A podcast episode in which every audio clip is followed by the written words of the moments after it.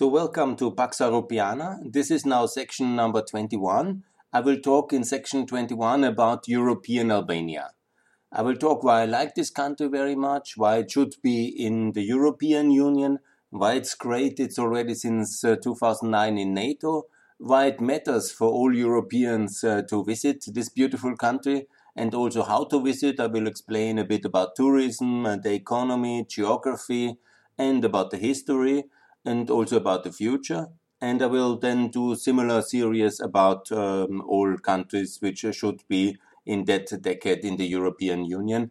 Obviously, I call for Albania to already vote in the year 2024 in the European Parliament election. And if we have some wisdom and some American leadership and some generosity as well, I think we will do that and we will invite Albania to vote already in 2024 I know some in Brussels think that Günther is exaggerating. Don't make any promises, you know, because they are so busy with themselves in Brussels.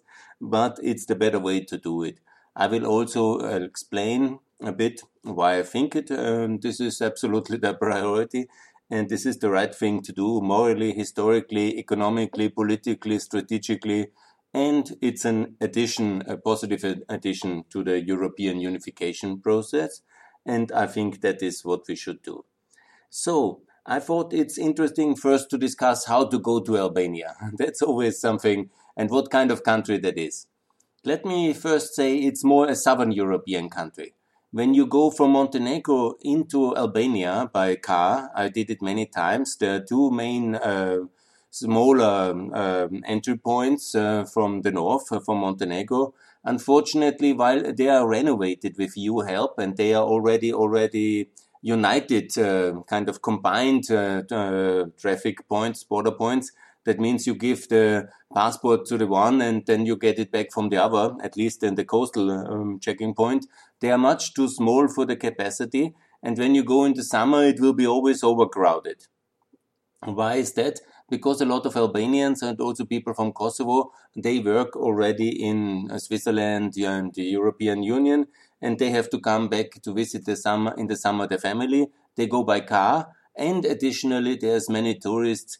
And unfortunately, as we always do in the European Union, we build something, but we always build it too small. We are surprised there are many people, and we, I don't know exactly why we do that. Always uh, too late, too little too small but beautiful. That's how we do it. And uh, then it was done exactly like that. And unfortunately, there is still no Adriatic highway because that is also what the European Union has promised to the Balkan countries to build a big highway, which is now in Croatia already south of Split. Now soon the Croatians are finished uh, with uh, the bridge uh, in uh, in this um, Bosnian uh, sea outlet Neum but unfortunately, Montenegro has not built anything in the meantime. The Bosnians have not built anything, and the Albanians have not built anything. And so we are still on this uh, renovated, reasonable, uh, but very windy and small roads leading through many villages. And there's always a lot of uh, traffic.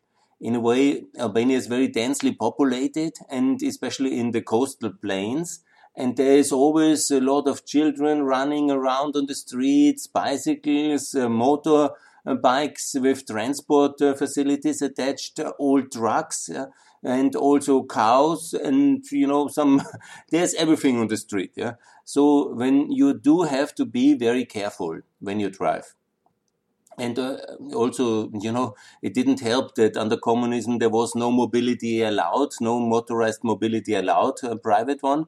And so until 1990, there was only 1,500 vehicles in all of Albania.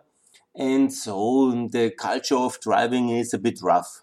Additionally, the first decade of Albania was completely chaotic and it was a completely chaotic breakdown of communism. And then uh, the new system, which Berisha built in the 90s, broke down in 96, 97 as a result of the rigged elections 96 and the communists uh, not accepting it and taking the power then in the breakup of these pyramids 97 and then it was completely chaotic the kosovo war as well with this huge refugee influx yeah so a normal development has really only happened uh, with uh, the year 2000 And you see that in all parameters. But when you see it on the streets, you have already much um, um, better streets than it is really amazing what was built in that country. Because always it's important to understand that uh, Albania was the most paranoid country in Europe. And there was a permanent fear of invasion under communist Albania they blocked and locked their people uh, completely from the outside world because of the fear of American invasion, imperialism, that's they always said. But in reality, they were afraid of Yugoslavia because Yugoslavia was the country that was the big brother of uh, communist in the communist world, and obviously they didn't want to be uh, swallowed. There was many pro, uh, projects for annexation of Albania into Yugoslavia, especially in the beginning after World War II. And so then the whole country has been hermetically kind of sealed off and no infrastructure allowed. That's why all the roads um, in the past uh, were not leading to the border, were not leading to the coast, were always built in a way that you cannot use them for tanks or you cannot use them for airplane landings. And everything was basically completely uh, sealed. And all the reasonable infrastructure which you see is now only developed in the last 20 years. And it was a huge effort to rebuild the country, not rebuild, to first time develop the country in a European kind of uh, economy and infrastructure. This was enormous. And now actually much has been achieved. Yeah. With the highways, you would be surprised. You know, they have decent highways uh, around Tirana mainly, to the north and to the coast and also to Kosovo and also in the south there is now much more. Uh, but always you know it's not exactly european standard highways yeah? So don't get too excited and simply don't drive too fast. Leave the fast driving to the albanians because you cannot beat them with that yeah? At least that's my advice. I try, have been driving um, six years and all in all over 10 years regularly through Albania, the six years I lived there. And it was always uh, exciting to be uh, in the car. And I recommend passive, security oriented kind of survival tactics. I was also very active on road safety measures, but there was some positive effect. But for safer roads was kind of a lonely position. Anyhow, it's also connected with a lot of misery, accidents, and deaths, unfortunately and that's a big issue. But the infrastructure is getting better. So what I wanted to say, you have these northern entry points. That's uh, decent, and then you already meet uh, this northern main city, uh, um, and uh, Skadar, it's called in different languages. And it was a city of huge uh, historic significance for the Venetians, for the Ottomans. There was uh, the Balkan Wars between Montenegro and the Ottoman Empire, very much about that city. And it's a beautiful city, worth to visit, with a beautiful, amazing castello and at the river, the Buna River, where the Drin River meets the outlet of the Skadar Lake, and it's beautiful flatland. It's very flat actually there. That's also the geography. I was there during the 2010 or it was 11, I think, in the winter. This big flood, where most of these floodlands of the north uh, was uh, underwater and flooded. It was kind of really dramatic for the people, and I was there in some project, and it was quite interesting actually to see and shocking. But it's uh, this kind of area where the sea meets uh, the land, and it's these floodplains. And I'm sure in a in a warm winter when it's not uh, snowing too enough but raining a lot, then you have these uh, natural disasters, and that was quite dramatic. So you enter these flood uh, plains of Shkodra, and these uh, flood plains of Shkodra are basically going until Vlora. First you go then to, of course, to Lezhë, and you have some hills there, but it's already quite uh, quite flat. And this flat land goes until Tirana and uh, Durrës and down to Vlora. And that's the Albanian plain. This is basically, I guess, uh, former sea which gradually turned into these floodplains, and um, there most of the Albanians live. And behind in the east, you have the huge mountain chain, which is the protector of Albania towards uh, the um, uh, people living beyond that. And that's basically what also historically saved Albania and the Albanians uh, from uh, the various invasions coming from the east. It's quite a separate people uh, from the rest of uh, the Balkan people. It's obviously not a Slav uh, population. They speak the Albanian, the language of the old Illyrians, with some transformation and changes, and they are basically the the longest uh, lasting population together with the Romanians, uh, in a way, the Greeks, uh, the original uh, population. And then later came the Slavs in the 6th century, and then the Turks uh, later in the 13th century. And today, obviously, everything is mixed. And there are a number of minorities in in Albania living as well, Bulgarian minority, Serb minority, always in the border regions, but also Greek minority in the south and so on and so on. And people in general speak um, quite good Italian because that's very close, and there's this traditional cultural immigration pattern. And you can, if you speak Alban- uh, Italian, you will always find people who speak it. But today also English is widely spoken. So when you are as a tourist or working there, talking English is definitely um, possible almost everywhere. And learning Albanian is not so complicated to learn some words like faleminderit, uh, mirëdita, hello, goodbye, and thank you. Um, faleminderit meaning thank you, and um, mirëdita, hello, and mirupafshim meaning goodbye. So you have your first words already, and you will make a good entry.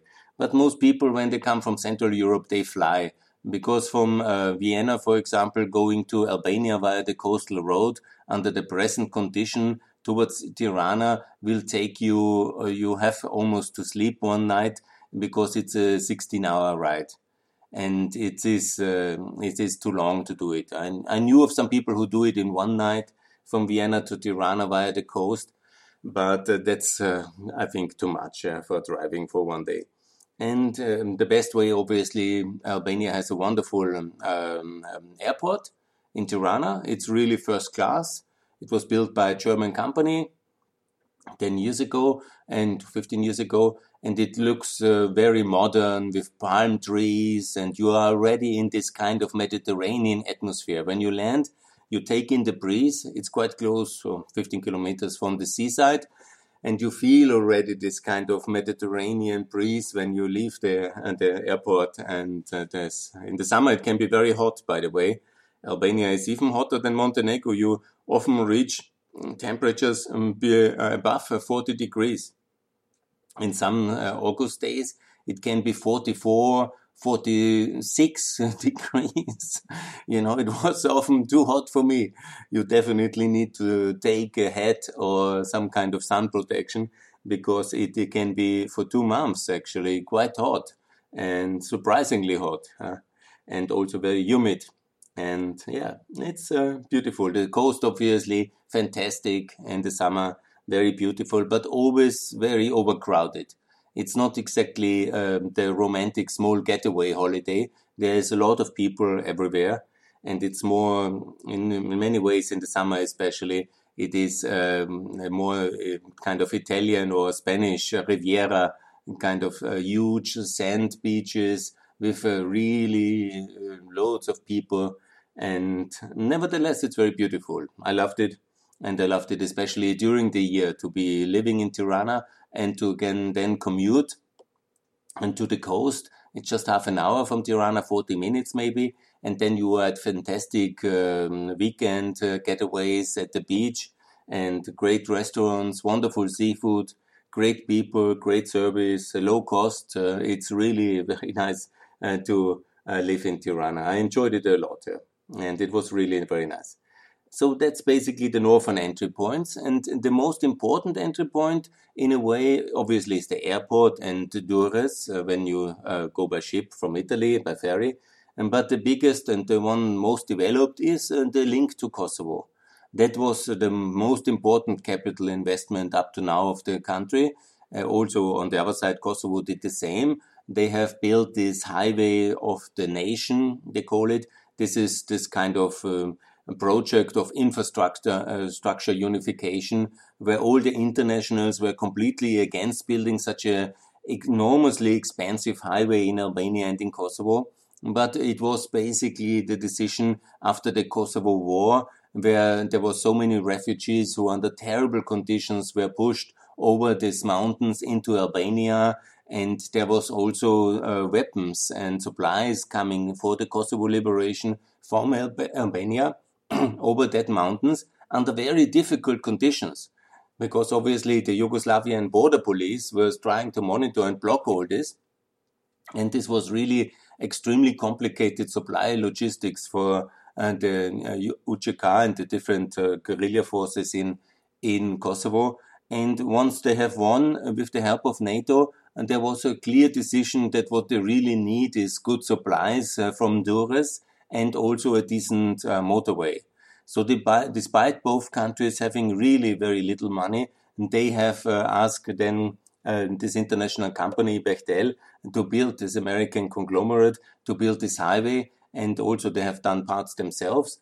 And then it was a major effort financially, but it's now it's a bit of a windy uh, highway. I think uh, no Austrian highway designer would have allowed to build it like that.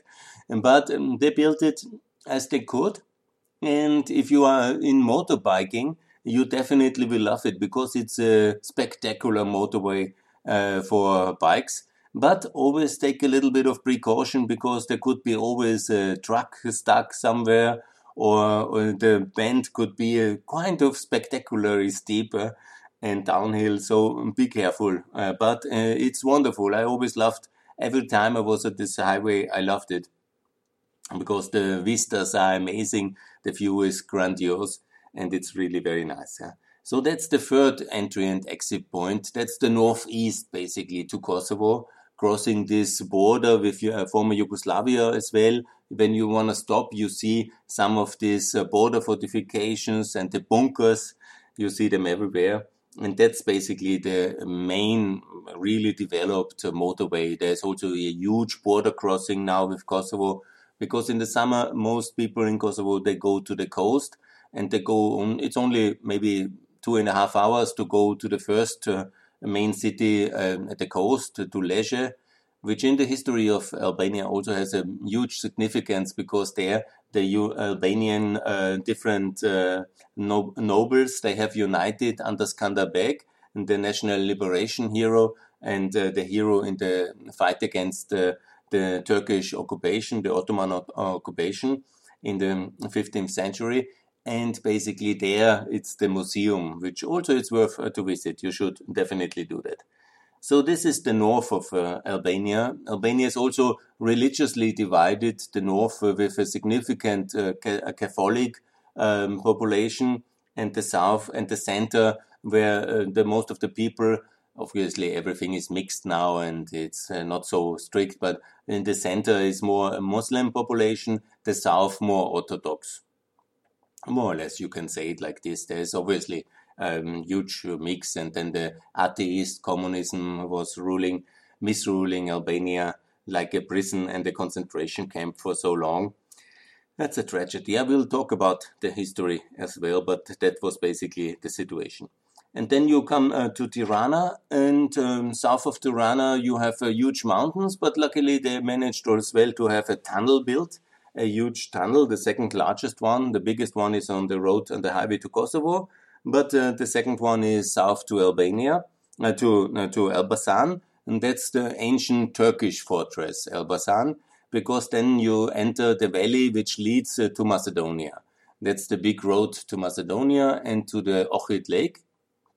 You can go another two hours and then you uh, go. That's a normal road. It's easy and there you head on uh, to Macedonia. And this road is uh, decent. I think it's windy and interesting for villages, but it's a decent road um, under this typical um, um, two lane standards. And you can easily then make a stop uh, up at the mountains to Macedonia. And there are a lot of beautiful bunkers from the Enver Hoxha times because over 700,000 bunkers were built, this kind of two person uh, self defense bunkers, where it was basically meant to defend against Yugoslavia. That was anyhow never happening, an invasion, but it was a total waste of money and of time. But uh, now it's kind of spectacular to make some photos of these bunkers because no other country in Europe has such um, confused heritage of communism, and that's decent. Then in the southeast, there's also a border uh, crossing towards Greece in Korcha. That's also an important city and beautiful with a lot of uh, that's already the mixed area where a lot of people have a relation or family tradition uh, or speak Greek uh, because of immigration or because of inheritance. There's also a Greek minority there.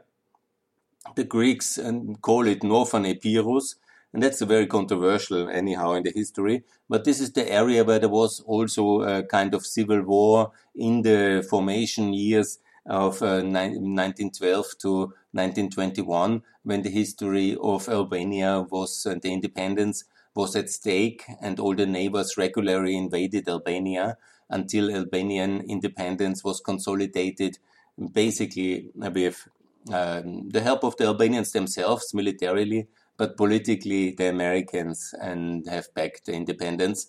And Wilson, under the self determination of the people, he didn't want any more longer to take uh, compromises, and then he has agreed and he has secured. And that Albania today actually was not, as I have recently said on one podcast, uh, in uh, Paris, but after the independence fight of the Albanians, it was the Americans who uh, internationally supported it. And when you go to Tirana, you will see a lot of President Wilson statues, and uh, you understand why he is very much uh, one of the, the, the real founding father of Albania, who has secured it in its um, uh, first rough uh, decade after the First World War. It's President Wilson.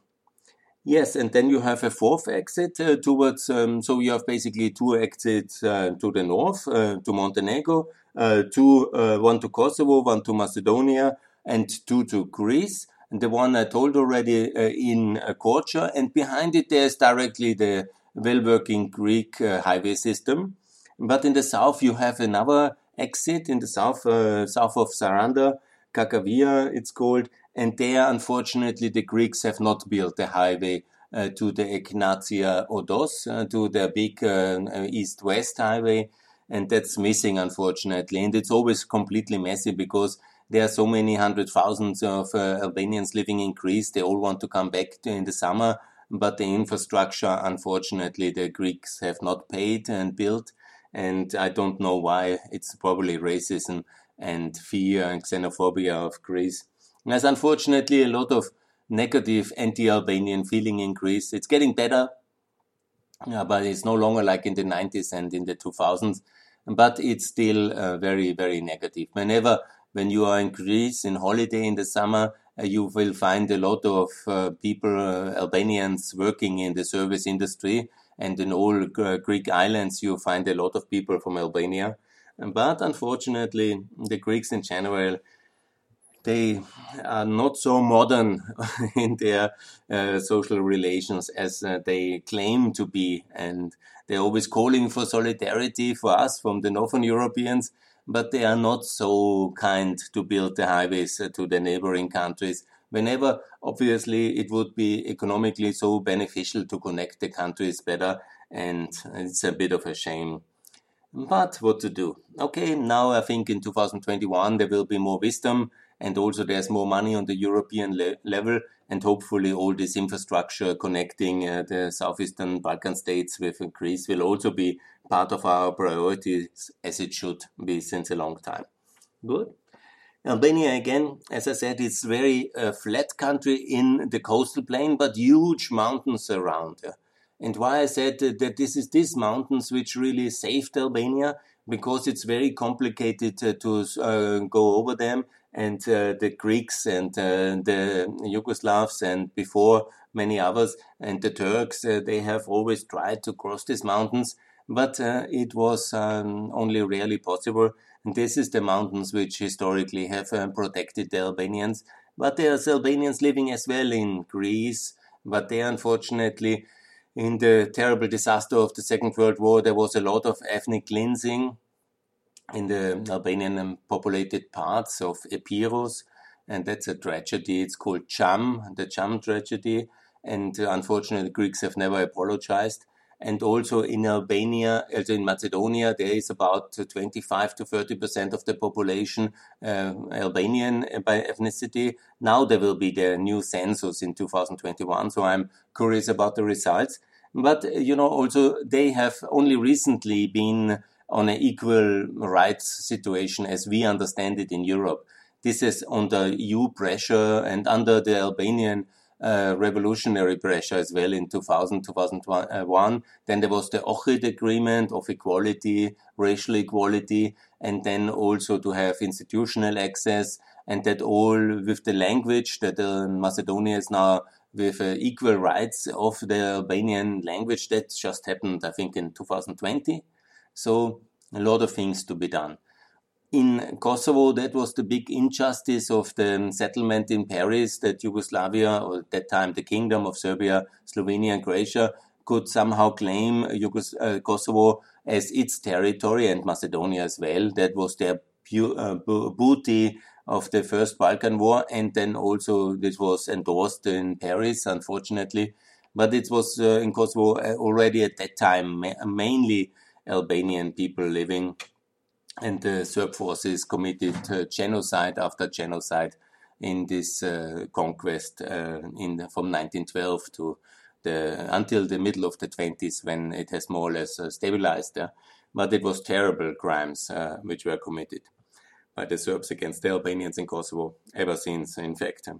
So, and then also in Montenegro, there is also Albanian minority living in the border areas until Podgorica, basically the plains go, then also the mountains start, and there's also a significant Albanian major- minority living, even a majority in the cities of Ulcinj and of Tuzi. Yes, that's more or less the geography. Huge mountains, that's they are not very populated, in fact, and most of the Albanians live in this uh, coastal plain. The main cities Shkodra in the north, Vlora in the south, and uh, Tirana and Durrës, basically one city, more or less a kind of uh, metropolis area in the center, where in fact most of the now it's 2.8 million uh, people living in Albania. It was much more during communism, but obviously they all, many of them, millions have left to America, especially to America, but also to Germany, Italy, Greece, Austria, during the disaster uh, because it was one of the worst uh, disaster communism of uh, the history. I think in from all communist re regimes, which were all a disaster, don't worry, man, it's hard to make a difference between disaster and mega disaster. But the most cruel form of communism and the most um, kind of Stone Age like uh, communism uh, with a low level of uh, industrial development low level of economic and transport mobility, no access to, towards the Western world, very limited access towards the rest of the communist world, and a complete um, denial of anything. Yeah, what was done was done by first the Russian advisors and then the um, Chinese advisors, and you see so many industrial ruins and badly done industrial projects which are polluting the environment that's very sad. Yeah, that's very sad. On the other hand, you have a very energetic people, very entrepreneurial. You have this Mediterranean spirit of getting things done and always to find a um, solution, a settlement, improvised, um, but uh, with energy and with effort, with creativity. And you have already the last 20 years, I've personally witnessed enormous progress in EU standards, in EU application, in cleaning up the place and getting it organized and introducing standards, regulation, enforcement. It's really tremendous transformation of Albania in the last uh, 20 years. I know it. I've been first time in 98 in April. It was a disaster, honestly. Uh, and I was there for a weekend only. But then I, when I started to live in the Balkans in 2000, uh, five, um, but also during my visits in the meantime, I was there three times uh, before 2005, and then I moved in 2008 to Albania permanently. And it's a lovely place. It's wonderful. If you have ever the opportunity to work, live, study, do anything there, or just holiday and visit, it's highly recommendable. It's like a Greece uh, 20 years ago, or maybe 30 years ago, but it's catching up fast. And it's surprisingly, I call Tirana always the New York of the Balkans. It's with uh, skyscrapers as big as New York. Maybe that's too much, but at least 20 floors they have and several, several of them. And it's really a dynamic place. Obviously, you know, it's not Singapore and Hong Kong. Let's um, stay realistic. But it's a much more dynamic place than anybody uh, would think. And it's growing. It's growing dynamically. It's an amazing place also from its touristic uh, development full of history, full of culture, and beautiful museums. I recommend. And in one of the next podcasts, I will then talk about uh, the Albanian history and you know how it all happened uh, with communism, how why it was allied, the only European ally of China. That's quite surprising. How it could stay with Stalin whenever Stalin was dead, and all this uh, split with uh, the uh, Yugoslavia why it turned out to be such a paranoid country and why actually we should help Albania. That's also my main message. It will be in all them that the faster we integrate Albania in the European Union, the more stable, the more prosperous, the more successful uh, the whole of Southeastern Europe will be. Obviously, it's always complicated. With all countries now, I will describe it is complicated but it is the best way. and we are made for complicated things in Europe. for the easy things, we have an, actually never was very easy European unification, if you're honest. Yeah? But now, of course, we are rich in Western Europe and we think, oh, that's all very complicated, very far away. But I'm sure the American advisors who came after World War II to Europe had a similar kind of uh, thinking uh, like uh, the European advisors then going during the Balkan Wars and after the Balkan Wars. But, you know, the things have tremendously improved and it's a great place for investment, a great place to, to uh, for tourism, and it will be an Albania, European Albania. It will be a very good contribution to the European unification process, the same as it is already since 2009. A NATO ally, and with some courage, we would have taken it into uh, the EU together with Croatia, but unfortunately, racism and prejudice uh, reigns, and um, courage is very little to find in Europe. But uh, we will now uh, get better by time, I hope, and 2024 is entirely possible. And by the way, Albania adopt the euro. That's really important to do, and that would be much better to have one currency and uh, they're kind of uh, on the road already towards European unification. Yeah, in concluding, I say it's wonderful country. Come and visit. You will enjoy. You will learn a lot. You will see a lot, and it's an amazing place, unforgettable, and I really love it. And I'm looking forward to my next visit to European Albania. Thanks a lot.